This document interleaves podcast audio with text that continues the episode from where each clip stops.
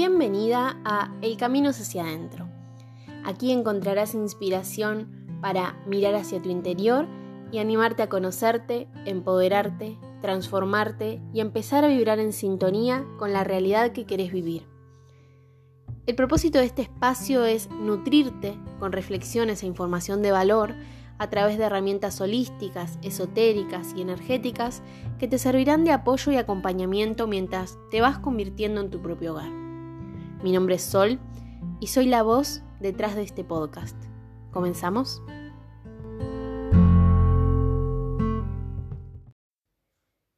Hola, ¿cómo estás? Espero que súper bien. Por acá todo bien también, después de unas semanas súper intensas de trabajo, por fin encontré un tiempito para ponerme a grabar este episodio que trata sobre energía, ¿sí? Un tema que me encanta y me lo pidieron un montón.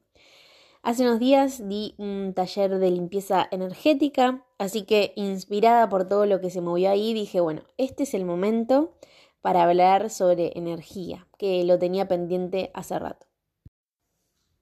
Me gustaría arrancar diciendo que somos energía.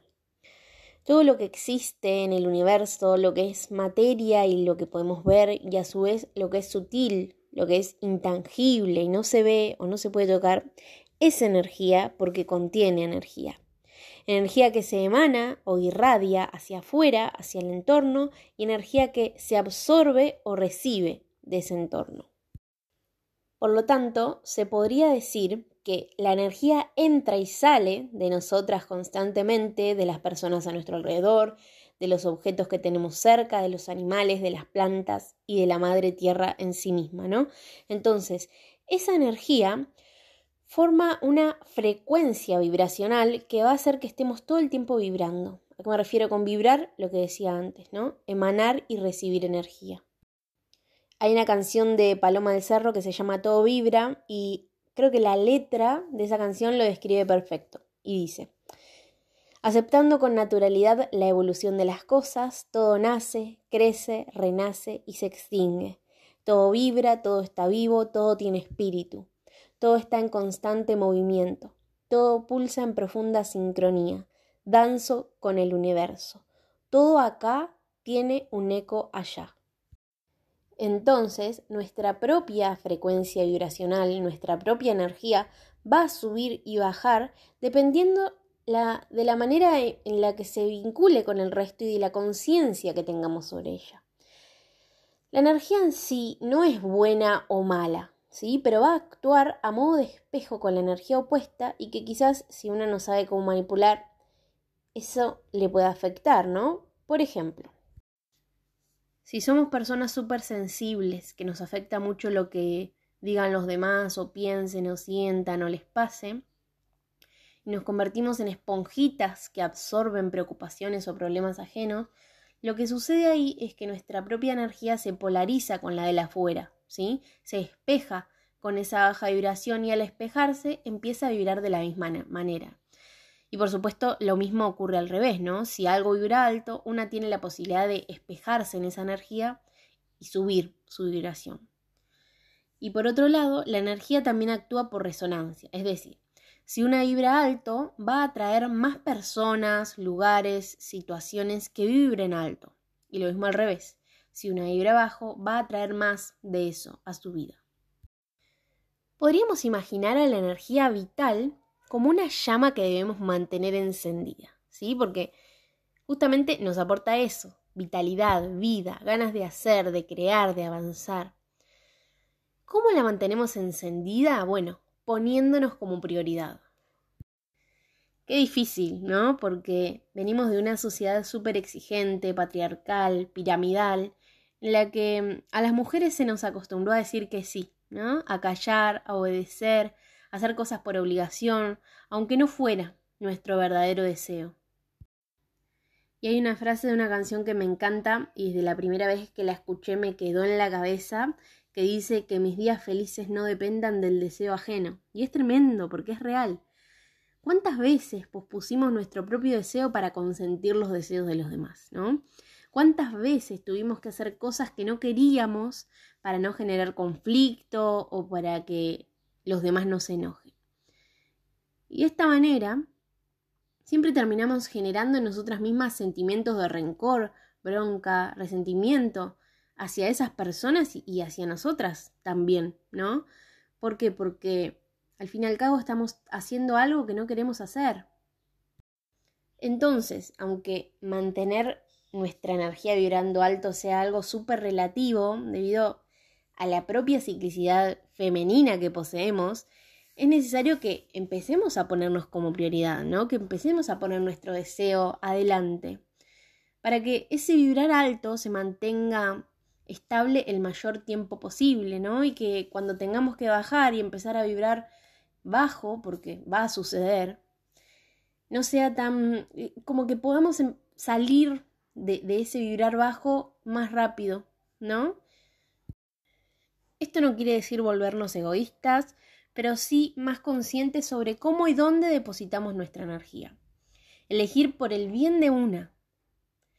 Porque al fin y al cabo, si una misma no elige cuidarse, probablemente los demás tampoco nos cuiden como nosotras verdaderamente necesitamos.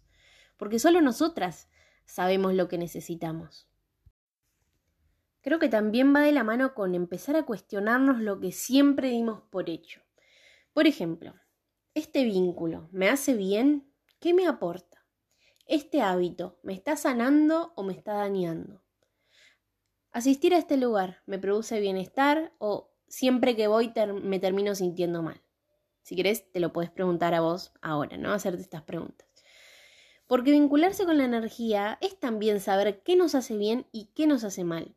La idea es que podamos llenarnos cada vez más de lo que suma y que podamos comenzar a soltar lo que resta. Podríamos pensarlo como que para estar cada vez mejor tendríamos que empezar a decirle que no a aquello con lo que no estamos de acuerdo más sí a una misma, ¿no? Otra vez, repito, no quiero que esto suene o sea tomado como algo egocentrista, porque ahí estaríamos cayendo nuevamente en el concepto patriarcal de que ocuparse de una es no involucrarse en lo que le pasa al otro, y no necesariamente tiene que ser así. Por supuesto vamos a tener gente a la que queremos y por supuesto a veces por empatía o porque nos importan esas personas, vamos a terminar haciendo cosas que quizás no son de nuestro agrado, ¿no? Pero la idea es poder cada vez ser más fiel a quienes somos y empezar a, fomentar el autocuidado, ¿no? Ese autocuidado del que tanto hablamos y del que reflexioné en el primer episodio, ¿no? Obviamente, que todo es un proceso y que algunas decisiones van a ser más fáciles de tomar e integrar que otras, pero lo importante es hacernos conscientes sobre qué es lo que duele, ¿no? ¿Qué es lo que molesta? ¿Qué es lo que nos baja la propia energía para que cada vez haya menos de eso y más de lo que sí hace bien, ¿no? Porque si una no es consciente de qué es lo que en este momento le está afectando o que le baja la vibración, probablemente no sepa cómo cortar con eso, ¿no? Entonces, estaría bueno que podamos empezar a estar atentas, que podamos escuchar nuestro propio cuerpo y nuestros, cómo nos vamos sintiendo, ¿no? Y a partir de ahí poder tomar una decisión. Entonces, tenemos un campo energético que vamos a imaginarlo como un óvalo alrededor nuestro, ¿sí? Que está lleno de frecuencia vibracional, que va a actuar a modo de escudo, ¿sí? Que se va a ir agrandando o achicando dependiendo qué tan influenciadas estemos por la energía ajena y de la manera también que estemos vibrando nosotras, ¿no? Entonces, si una vibra bajo, probablemente el campo energético se achique y es ahí cuando aparecen los síntomas, ¿sí? El malestar, los dolores, que no necesariamente tienen que ser físicos, pueden ser condiciones psicológicas o emocionales también. Pero si una vibra alto, ese campo energético se hace cada vez más grueso y evita que cualquier agente externo entre en nuestro sistema, ¿sí? O que nuestra propia energía achique ese campo, ¿sí? Pero por supuesto que no todo tiene que ver con el afuera, porque el afuera no es lo único que emana energía. Una en sí misma también emana energía. Entonces, un punto clave para empezar a tener una buena calidad y salud energética es estar atentas, ¿sí? Estar atentas a, lo que hacemos, a lo que decimos, a lo que pensamos, a lo que sentimos, de quienes nos rodeamos, cómo nos vinculamos, cuáles son nuestros hábitos, etc. es necesario que comencemos a tener responsabilidad energética y dejemos de atribuirle el poder a la afuera, ¿no? De culpar a la afuera de, de cómo nos sentimos, de lo que nos pasa, y empezar a ponernos al hombro nuestra propia energía, ¿sí? Para que su equilibrio dependa solo de nosotras. De eso se trata la calidad y salud energética, que una se mueva para alcanzarla y conecte con su propio poder para transformar lo no tan lindo y potenciar lo que sí le hace bien, lo que sí nos hace bien. Y con esto me gustaría compartirte una anécdota que me acompaña hace muchos, pero muchos años.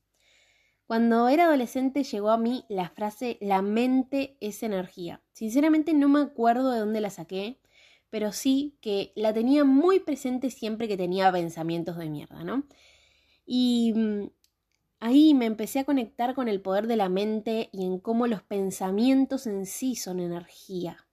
Obviamente las palabras, las acciones, las decisiones y los sentimientos también lo son, pero voy a hacer especial hincapié en los pensamientos porque es lo que con lo que más conectados estamos hoy en día, ¿no? Que dado que, que solemos ser muy mentales, ¿no? La ley de atracción dice que si una tiene X pensamiento por correspondencia, va a traer más de esa frecuencia vibracional, ¿no? Más de la frecuencia vibracional de ese pensamiento. Entonces, claramente la mente es energía, porque todo lo que pienso toma fuerza si le pongo atención. Para bien y para mal, claro.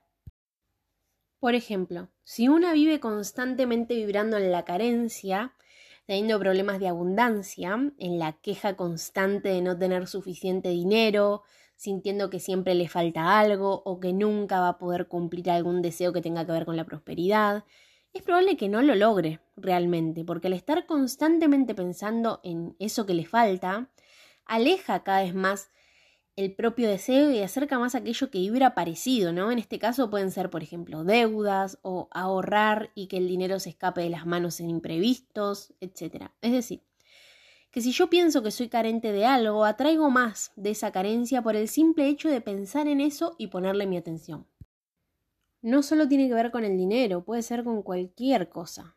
Por ejemplo, si tengo la creencia de que siempre me, vinculo de manera tóxica, probablemente no tenga vínculos sanos, porque yo ya estoy pensando que solo sirvo para tener ese tipo de vínculos, o que de cierta manera siempre me vinculo de esa forma y que no hay posibilidad de que me vincule de manera distinta. Entonces, otra vez, le doy el poder a la afuera en vez de hacerme responsable de lo que yo misma estoy vibrando. Otro ejemplo puede ser cuando aparecen pensamientos negativos obsesivos hay algo que nos preocupa, que nos molesta y si seguimos escarbando y escarbando en eso, es probable que no encontremos una solución o que no se resuelva, porque al ponerle atención es como que lo estamos alimentando y haciéndolo crecer, ¿no?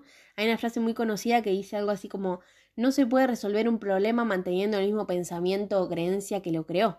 Y es re así pero obvio que no es fácil. Por eso primero hay que tratar, como decía antes, de hacernos conscientes de aquellos temas que ocupan espacio y tiempo en nuestra mente. Siempre repito la frase, donde está tu atención, está tu energía, porque la mente es súper poderosa y le puede dar vida a todo lo que salga de nuestro interior. De ahí nace nuestro poder creador, y depende de, nosotras si lo utilizamos para crear algo positivo o algo negativo. Volviendo al primer ejemplo, si una quiere dejar de vibrar en la carencia, tiene que empezar a conectarse más consciente y sinceramente con la abundancia, ¿no? Con valorar lo que una ya tiene, con la gratitud por las pequeñas cosas y también estaría bueno como trabajar el merecimiento, ¿no? Porque en el caso de la abundancia a veces una puede sentir que no merece tenerlo todo, ¿no? Y con tenerlo todo no, no me refiero a dinero en sí, sino a todo, ¿no? Amor, vínculos sanos, salud, ¿no? Y mm, puede también pensar que lo bueno es solo para pocos cuando no es así. Entonces, una buena manera de cambiar esa creencia es empezar a afirmar que nos merecemos todo lo bueno, Solo hay que darse cuenta de esto y aceptarlo e integrarlo. Y si sentimos que la mayoría del tiempo ponemos nuestra atención en situaciones, vínculos, lugares de mierda, sepamos que podemos adquirir herramientas que nos permitan salir de ahí lo más rápido posible, ¿sí? Porque está en, en nuestras posibilidades alinearnos y poder empezar a vibrar de una manera más beneficiosa para nuestro ser. Porque en realidad manipular la propia energía es más simple de lo que parece y está al alcance de nuestras manos, en lo cotidiano, ¿no? Solo que nunca nos enseñaron a valorar y despertar ese poder. De esta manera, una vez más, la sociedad nos hizo creer que el poder está afuera y que el bienestar depende solo del tiempo de alguien o de algo que, que viene de afuera y que nos salve, quizás, pero eso, en vez de despertar nuestro poder y nuestras propias capacidades de salir adelante, lo apaga, ¿no? Y termina como haciendo que nos alejemos más de todas esas posibilidades que están a nuestro alcance. Y recuperar el vibrar alto de nuestra energía puede ser súper sencillo e incluso estar hasta en las pequeñas cosas que damos por sentado, ¿no? Que creemos que son una boludez o que jamás podrían ser tan poderosas como para elevarnos la vibración, pero sí, están ahí, alrededor nuestro. Así que me gustaría compartirte algunos ejercicios súper simples para poner en práctica cuando estás vibrando alto, bajo, perdón, y si necesitas empezar a elevar esa vibración para salir de ahí. Un ejercicio que me encanta es tirarse al suelo, ¿sí? Si es en contacto directo con la tierra, mejor. Parece algo demasiado común, pero es más poderoso de lo que se cree. ¿Por qué? Porque la Tierra es un elemento al cual le podemos entregar todo lo denso con lo que cargamos, ¿sí? Entonces lo que hace ella es recibirlo, transmutarlo y devolvérnoslo en amor. Entonces, en esos momentos en los que quizás nos sentimos mal, nos podemos tirar al suelo y quedarnos ahí un rato, ¿no? Visualizando que la tierra se lleva todo lo que duele, todo lo que molesta en ese momento. Y me gusta pensar este ejercicio como algo súper salvador porque a veces queremos tocar fondo, ¿no? Estar en la lona, pero cuando nos permitimos hacer este ejercicio, nos damos cuenta que más, más allá del suelo no vamos a ir, ¿no? Que pase lo que pase, estamos siendo sostenidas por la tierra. Y de esta manera es como que una ya empieza a vibrar distinto. Otros ejercicios pueden estar vinculados al sonido. ¿Por qué? Porque el sonido produce ondas vibratorias que mueven la energía que se estanca y que luego producen malestar. Puede ser a través de la música, por ejemplo, si la escuchamos o si tocamos instrumentos y transformamos nuestra vibración de afuera hacia adentro. Y por otro lado, también podemos hacerlo desde adentro hacia afuera, por ejemplo, cantando o riendo a carcajadas. Como verás, son actos súper cotidianos, pero súper efectivos también. Por otro lado, está el cuerpo, nuestro cuerpo, ¿sí? nuestro vehículo en la vida, nuestro envase. Como ya hablé hace varios episodios atrás, es quien se banca todos los síntomas que produce el descenso de energía. Claro, porque aquello que nos afecta y baja nuestra vibración hace su efecto de manera sutil hasta que en última instancia se manifiesta en nosotras a través de síntomas para que le prestemos atención. Por lo tanto, el cuerpo es materia en la que se puede estancar energía si no nos ocupamos de moverla. El sedentarismo, por ejemplo, estanca la energía. Y todo lo que absorbe ese cuerpo queda ahí atrapado sin poder salir porque en sí nada lo está sacando. Entonces, Está buenísimo poder hacer ejercicios que tengan que ver con el cuerpo para moverlo, ¿no? Y de esta manera liberarlo de todo lo que esté conteniendo. Uno puede ser bailar, ¿sí? Que los brazos se vuelvan olas, que se lleven todo lo denso, hacer ejercicio como correr, caminar, andar en bici, hacer yoga. Y otro que no necesariamente tiene que ver con nuestro cuerpo, pero que sí tiene que ver con el movimiento energético, de nuestro otro gran cuerpo que nos contiene, que es la casa en la que vivimos. Como es adentro, es afuera. Y lo mismo sucede con nuestro hogar. Se podría decir que nuestro hogar es un espejo que nos muestra cómo estamos internamente. Tómate un momento para pensar en qué condición está tu casa ahora, ¿sí? Si está ordenada o hecha un cabos, si está en armonía o si hay cosas tiradas, rotas, sucias, cómo huele. Y chequea si este estado tiene concordancia con tu propio estado interior o de la gente que vive con vos. Ese es el primer síntoma que una tiene que tener en cuenta para saber si su casa está con energía estancada, ¿no? Y de esta forma empezar a cuidarla para cuidarse una misma. Porque si como es adentro es afuera, también como es afuera es adentro. Y si nosotras empezamos a hacer cosas para que nuestra casa esté en buen estado, por resonancia, nosotras también vamos a empezar a sentirnos mejor. Lo ideal es hacer limpiezas energéticas en el hogar, pero ninguna limpieza energética es efectiva si no se mantiene limpia físicamente primero, ¿sí? Entonces el primer paso es mover. Si nosotras necesitamos movernos para desencajar la energía estancada en nuestro cuerpo, la casa también lo necesita, ¿sí?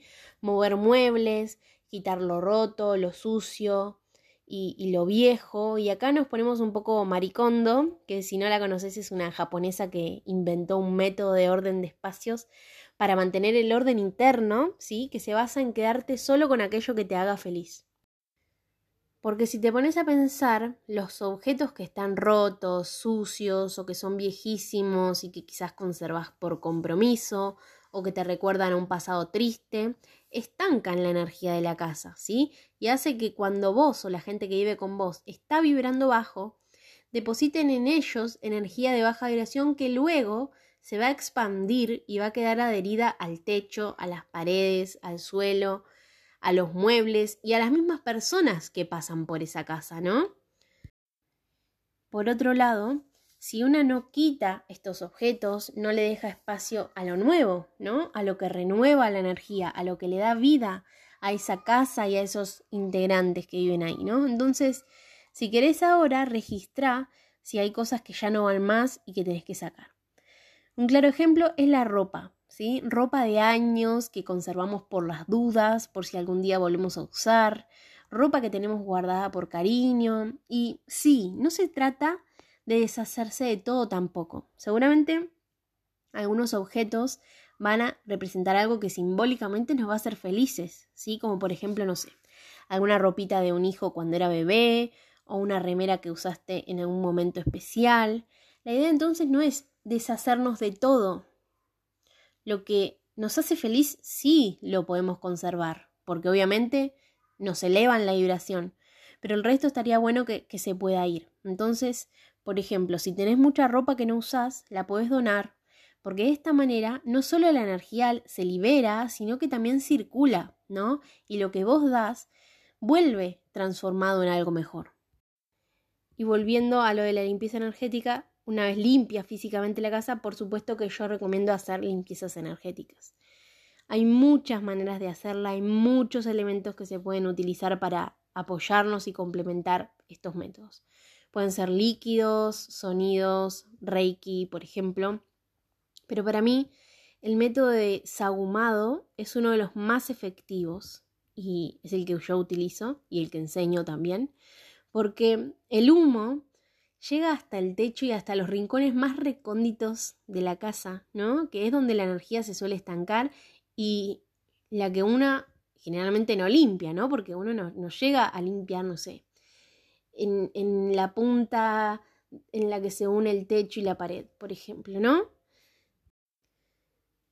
El sahumado se puede hacer con hierbas y resinas, que son elementos naturales que salen de la tierra en el caso de las hierbas, y resinas que salen de los árboles, que están llenos de propiedades súper beneficiosas y que aportan un montón de magia y alquimia al proceso, ¿no?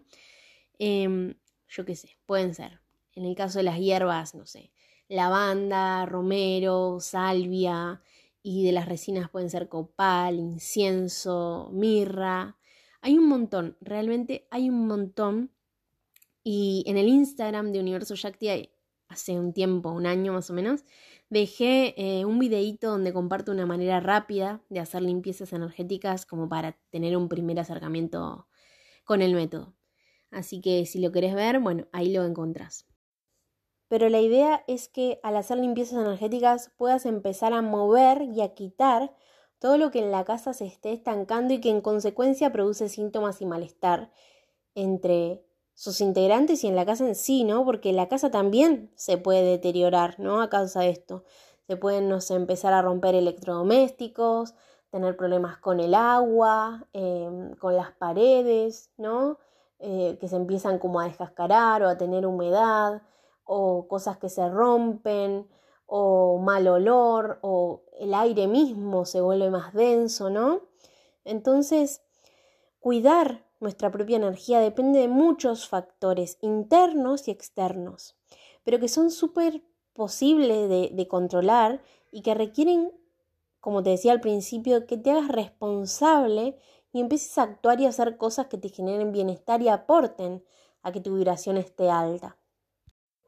El equilibrio que se logra luego de hacer limpiezas energéticas es clave, pero no deja de ser un complemento, ¿sí? Algo que va a potenciar la voluntad y la intención que uno le ponga a su propio proceso de depurarse y desintoxicarse de todo lo que le consume la energía, ¿no?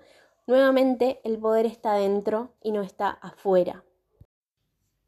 Podría estar horas y horas hablando de esto, pero no me daría el tiempo ni el espacio para compartirlo en este podcast.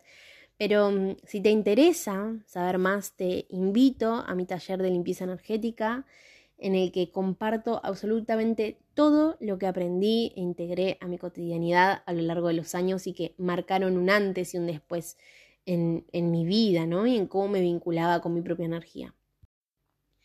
Y como soy terapeuta holística, claramente tengo que trabajar con energía, pero antes de meterme de lleno a trabajar con energía que vincule a otras personas, tuve que hacer un trabajo muy profundo con la mía, ¿no? Con, la, con mi propia energía. ¿Por qué?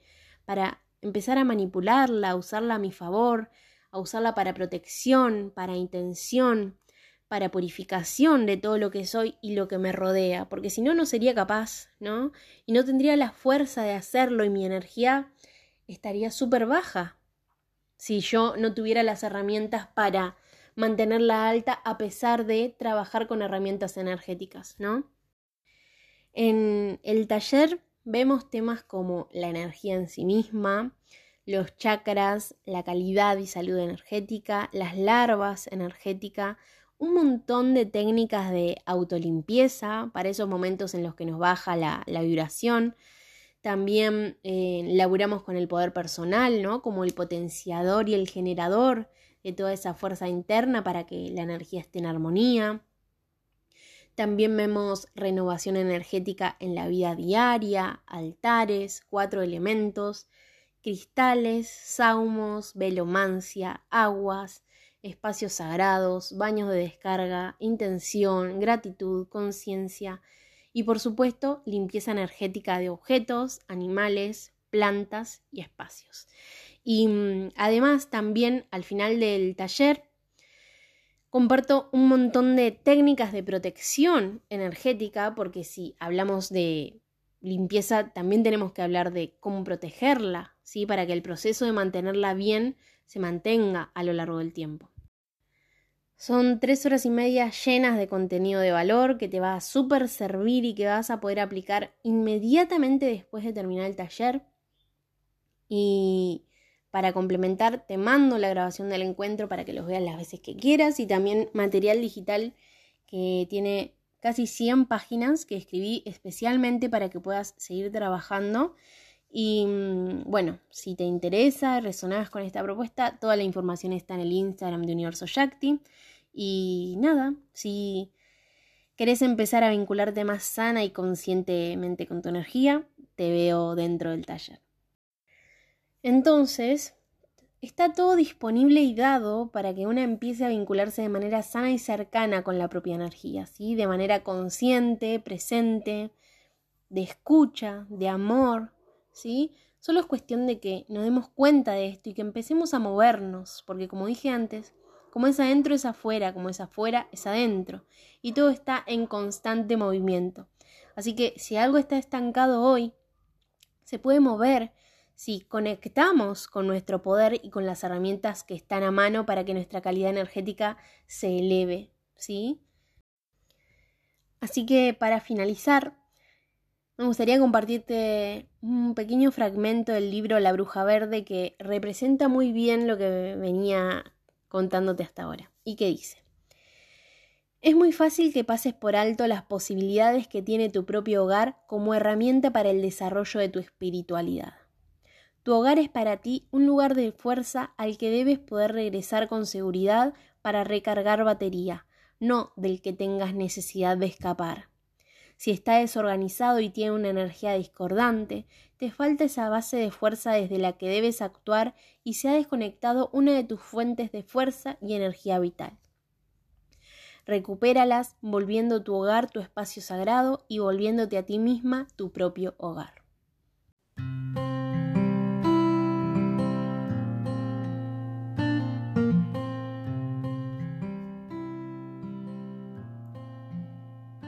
Eso es todo por hoy.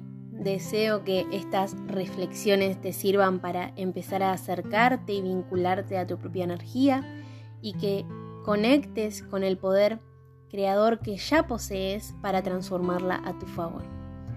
Nos escuchamos en el próximo episodio de El Camino hacia adentro. Gracias, gracias, gracias.